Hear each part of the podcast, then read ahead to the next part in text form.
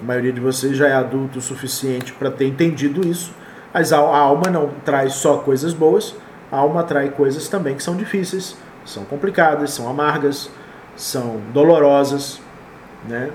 É, e eu preciso dessas coisas para me aperfeiçoar, tá?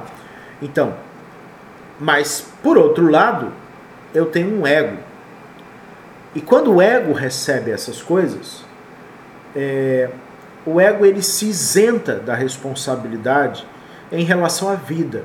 O ego é sempre infantil. O ego é sempre imaturo. E imaturo significa que eu não tomo para mim. Né? Eu, eu não pego para mim. Toda pessoa que culpa alguém pelo seu próprio estado de espírito, ah, eu estou chateado porque você fez isso, eu estou chateado porque você fez aquilo. Toda pessoa que é assim, ela está congelada num estado infantil. Ela está congelada num estado de imaturidade. Né? Ela pode ter 80 anos e ela está congelada num estado de imaturidade. Por quê? Porque ela está congelada num estado de ego.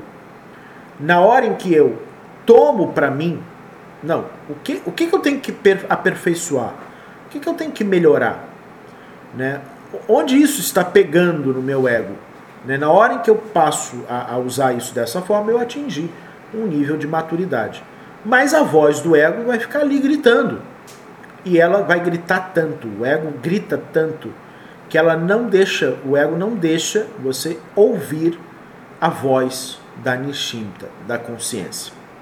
São duas vozes que ficam falando dentro da sua cabeça e você não consegue ouvir a voz da consciência, quanto mais o ego espernear e gritar. Como é que ele vai gritar e espernear? Quanto mais você der atenção a ele, mais ele vai querer chamar atenção para si.